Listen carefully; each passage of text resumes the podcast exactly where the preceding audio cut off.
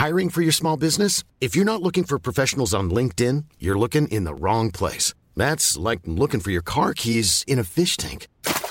LinkedIn helps you hire professionals you can't find anywhere else, even those who aren't actively searching for a new job but might be open to the perfect role. In a given month, over 70% of LinkedIn users don't even visit other leading job sites. So start looking in the right place. With LinkedIn, you can hire professionals like a professional. Post your free job on linkedin.com slash people today. Heraldo Podcast, un lugar para tus oídos.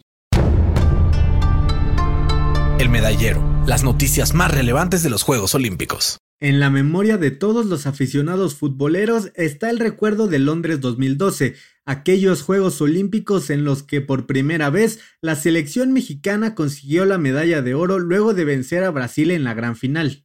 Y es que cómo no emocionarse con los goles de Oribe Peralta, las lágrimas del flaco Tena y la vuelta olímpica por el estadio de Wembley al grito de México, México. Ahora la oportunidad de repetir esta hazaña está en manos del técnico Jaime Lozano, que viajó con su equipo el jueves 8 de julio como parte del segundo contingente de atletas.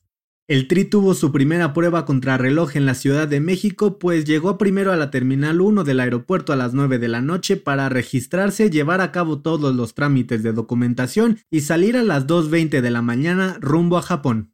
Es cierto que México no es una potencia en el fútbol varonil, pero sí representa una de las esperanzas de medalla en estos Juegos Olímpicos.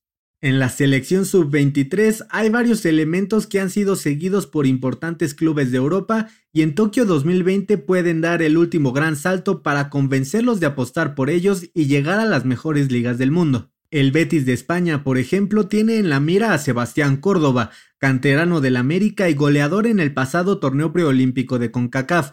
También el Celta de Vigo preguntó hace unas semanas por Luis Romo del Cruz Azul luego de que rompiera el maleficio con la máquina. Lo mismo hicieron otros clubes de Europa por César Montes, Carlos Rodríguez, Uriel Antuna, Alexis Vega y Roberto Alvarado, llamados a ser el futuro de la selección mexicana. Dependerá de ellos dejar en alto la bandera de México ante los ojos del mundo para lograr su recompensa. Y a propósito de recompensas, hace unos días el presidente Andrés Manuel López Obrador prometió que los atletas mexicanos recibirán un premio especial si consiguen una medalla en Tokio 2020. Esto sucedió durante el abanderamiento de la delegación mexicana que nos representará en los Juegos Olímpicos ante la titular de la CONADE Ana Gabriela Guevara y nuestros abanderados Gabriela López y Rommel Pacheco. La motivación para los atletas será doble, aunque no trascendió si se trata de una recompensa económica o de otra índole en caso de que consigan destacar en alguna de las disciplinas. Aún así, a todos los veremos participar en el ya famoso desfile de apertura de Tokio 2020 con nuestra bandera tricolor bien por delante. Por si no lo sabías, los Juegos Olímpicos de Tokio 2020 tendrán 42 sedes en 9 ciudades diferentes de Japón. En la capital del país, que será el centro de actividades, habrá dos zonas principales denominadas Zona Legado y Zona Bahía. La primera reunirá sitios emblemáticos utilizados en la justa olímpica de 1964, mientras que la segunda se conformará por las que se construyeron específicamente para la edición 2020. Además de Tokio, las ocho ciudades participantes son Kashima, Saitama, Yokohama, Fukushima, Izu, Sendai, Sapporo y Enoshima, los lugares más apartados de la capital del país. Ahí, por ejemplo, se llevarán a cabo las competencias de vela y algunos partidos de fútbol.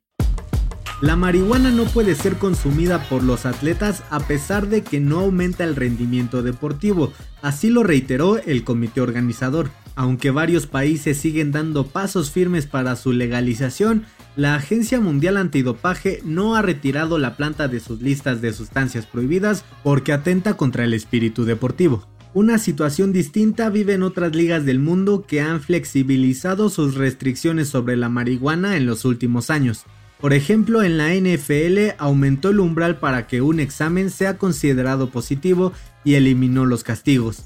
De la misma manera, desde marzo del año pasado, la NBA dejó de hacer pruebas aleatorias para detectar su consumo. Aún así, las autoridades de los Juegos Olímpicos siguen considerando que se trata de una sustancia adictiva y que está fuera del contexto deportivo. Pasemos ahora al dato curioso de hoy. ¿Sabías que en Berlín 1936 dos saltadores de pértiga empataron en segundo lugar? No compitieron de nuevo, sino que cortaron las medallas de plata y bronce a la mitad para fundir una con las dos partes. Apelando al espíritu deportivo de la justa olímpica, los japoneses Shuhei Nishida y Sueo Oe unieron los dos metales para que cada uno tuviera la misma presea, la medalla de la amistad. El Medallero es una producción del Heraldo Podcast. Encuentra más información sobre los Juegos Olímpicos de Tokio en heraldodeportes.com.mx y síguenos en nuestras redes sociales para estar enterado de todo lo que acontece en el mundo deportivo. Twitter arroba heraldodep-mx, Instagram arroba el heraldo deportes mx y encuéntranos en Facebook y YouTube como el Heraldo Deportes.